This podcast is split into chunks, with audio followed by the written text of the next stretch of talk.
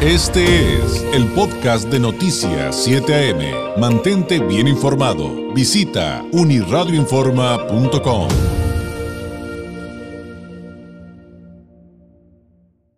invitado especial a esta toma de compromiso de este Consejo 2023 de la Coparmex Tijuana es el presidente nacional de la Confederación Patronal de la República Mexicana, José Medina Mora y Casa, a quien también le damos la bienvenida a este espacio informativo. Presidente, muy buenos días, gracias por estar con nosotros. Muy buenos días, muchas gracias por la invitación.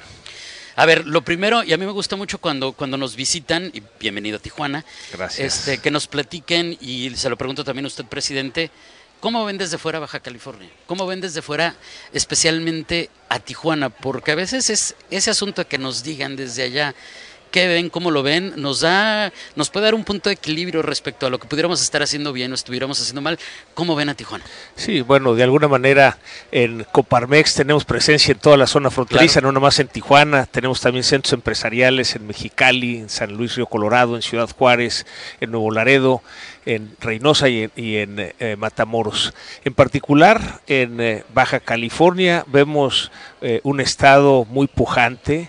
Eh, Tijuana simplemente basta con recorrer la ciudad para ver la cantidad de edificios que se han construido últimamente y que se están construyendo. Nos parece que el destino de turismo médico ha generado para Tijuana una especial atracción. Esto es algo eh, que vemos desde México, pero también ven desde Estados Unidos. Ha sido muy importante este desarrollo por parte de Tijuana. Es sin duda eh, en la puerta para los Estados Unidos. Ha sido muy eh, interesante para los viajes de los mexicanos a Estados Unidos, sobre todo a California, hacerlo a través de Tijuana y, aprovechar a cruzar la frontera directamente del aeropuerto. Esto le da una, una dinámica especial en donde pues ya no se tiene ese eh, retraso, ¿verdad?, para poder cruzar la frontera. En fin, vemos que hay, hay inversiones y, esto pues le da la posibilidad a Tijuana y a Baja California de seguir siendo eh, pues una región del país eh, con alto desarrollo. Es, es también bien interesante lo que nos dice presidente porque de acuerdo a las cifras que han salido de diversos organismos e investigadores, pues Baja California estamos un poquito, bueno, decíamos un poquito menos peor que el resto de la República en desarrollo económico, en generación de empleos, en inversión, y esto creo que tendría que ver mucho con lo que nos acaba de, narrar. O sea, eh, finalmente, y a lo que quiero llegar es que perciben que hay confianza en Baja California. ¿Es, es, es, es- es- es parte de lo, lo que habría sobre la mesa? Sí, desde luego hay, hay confianza eh, y por eso hay inversión. Eh, si no hubiera confianza no hay inversión. Y claro, hay una clasificación relativa eh, de distintos estados de la República. Eh, es un tema que como país nos hace falta todavía el generar esa confianza para la inversión. Lo vemos eh, con las inversiones que podrían llegar de los Estados Unidos y que están detenidas precisamente por esta solicitud de consulta que ha hecho primero el gobierno de Estados Unidos y luego el gobierno de Canadá con respecto a si México va a cumplir lo que firmamos en el TEMEC, el Tratado de Libre Comercio entre Estados Unidos, México y Canadá, específicamente en el tema en donde ofrecimos y firmamos condiciones de igualdad a las empresas estadounidenses y canadienses, pero después se aprobó la ley de la industria eléctrica que le da una prioridad de despacho a la Comisión Federal de Electricidad, que contraviene lo que firmamos en el TEMEC.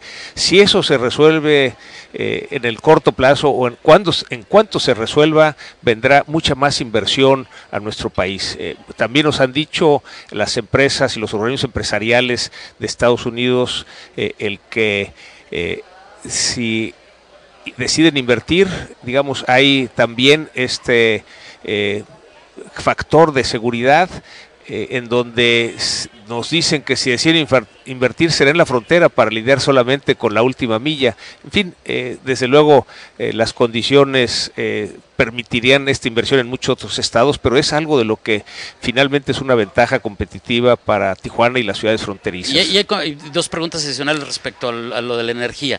Eh, ¿Hay confianza en que se resuelva? Y dos, eh, ¿qué hay con este aviso de que subirían las tarifas eléctricas? Porque también ha sido motivo de discusión en las últimas semanas.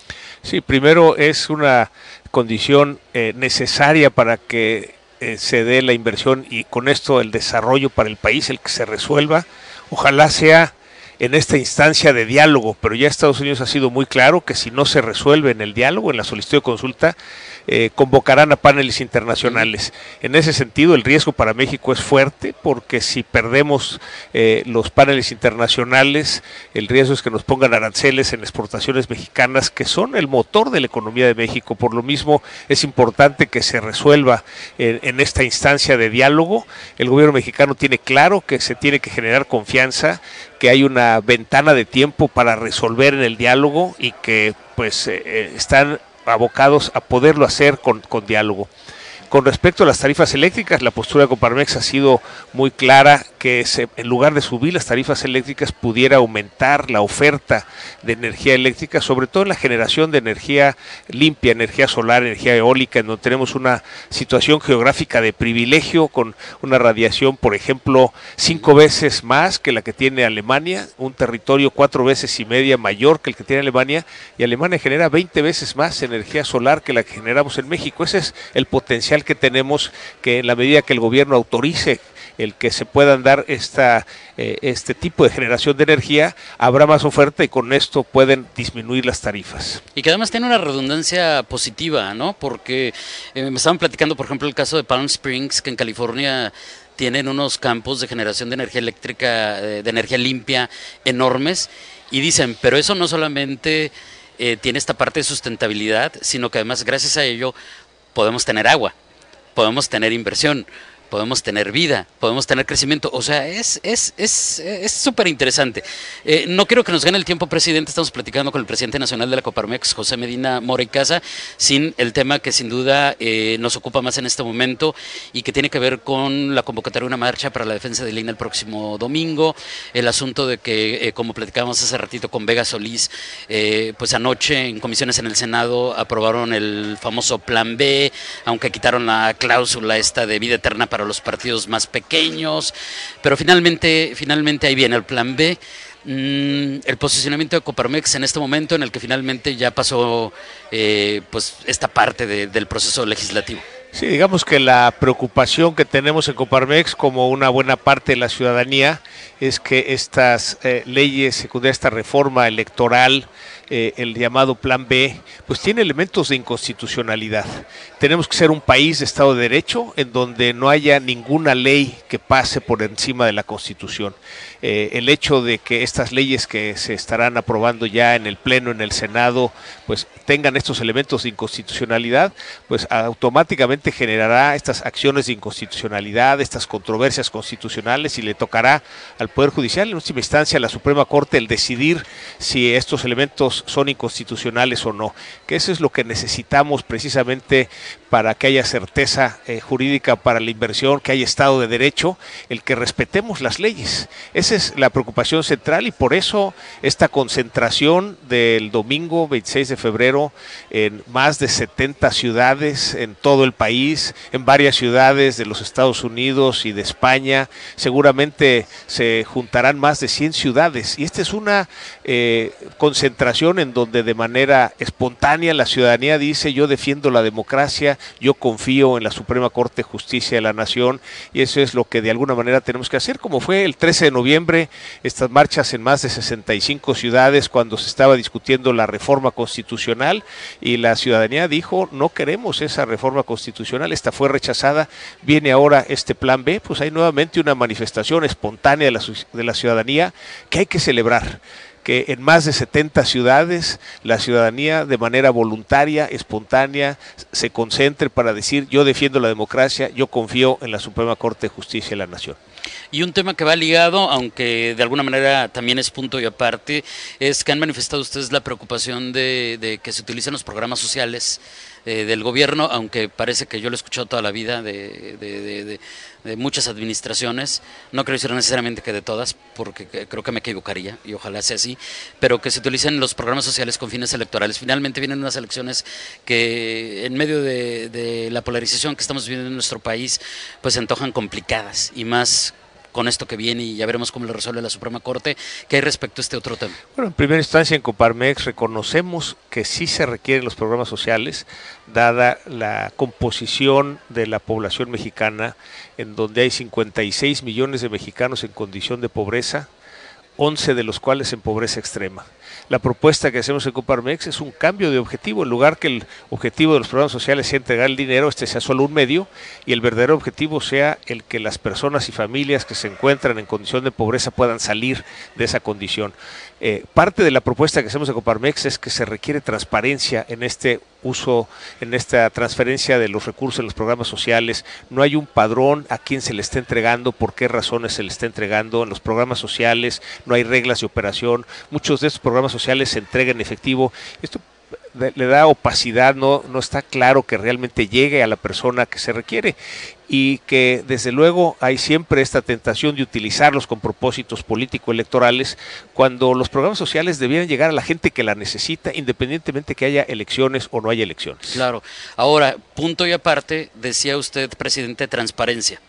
Y anoche, pues todos estábamos con el ojo respecto al, al, a lo que daba a conocer la Auditoría Superior de la Federación, casi 62 mil millones de pesos en la revisión de la cuenta pública 2021 con irregularidades.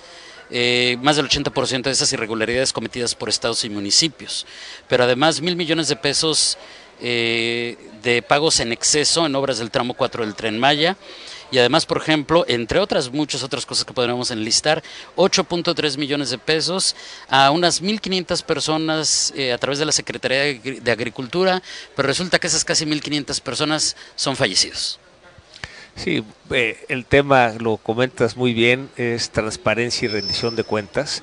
Qué bueno que la Auditoría Superior de la Federación señala estos recursos que no han sido justificados y desde luego es importante y desde la ciudadanía, no nada más desde Coparmex, eh, le exigimos a las autoridades, a las distintas eh, dependencias, el que entreguen cuentas de cómo se utilizó ese dinero. Finalmente es dinero de todos nosotros que aportamos con nuestros impuestos y por eso el llamado de la ciudadanía es que tenemos que exigir esa transparencia y rendición de cuentas de las autoridades. Presidente, ya se tiene que ir al evento, ya nos están correteando. Un mensaje final para quienes nos ven y nos escuchan en ambos lados de la frontera. Sí, pues eh, para mí es un honor estar el día de hoy en Tijuana presenciando la toma de compromiso del nuevo consejo de Coparmex en Tijuana y celebrar que un grupo de personas, un grupo de empresarios que dedican su tiempo de manera voluntaria al trabajo por el bien común es un motivo de orgullo, un motivo de satisfacción para Coparmex Nacional que eh, me honro en presidir. Por lo tanto, pues una felicitación a Roberto Vega y a todo el consejo por la toma de compromiso el día de hoy y desde luego que estamos al servicio de la comunidad, en este caso el Centro Empresarial de Coparmex en Tijuana al servicio de la ciudad para lograr precisamente un mejor Tijuana, un mejor Baja California y un mejor México. Muchas gracias por su visita, bienvenido a Tijuana y por acá lo esperamos muy pronto. Sí, muchas gracias. Gracias y muy buenos días. Buenos días. Es eh, José Medina Mora y Casa, presidente nacional de la Confederación Patronal de la República Mexicana, el presidente nacional de la Coparmex. Son las este fue el podcast de Noticias 7am. Mantente bien informado. Visita unirradioinforma.com.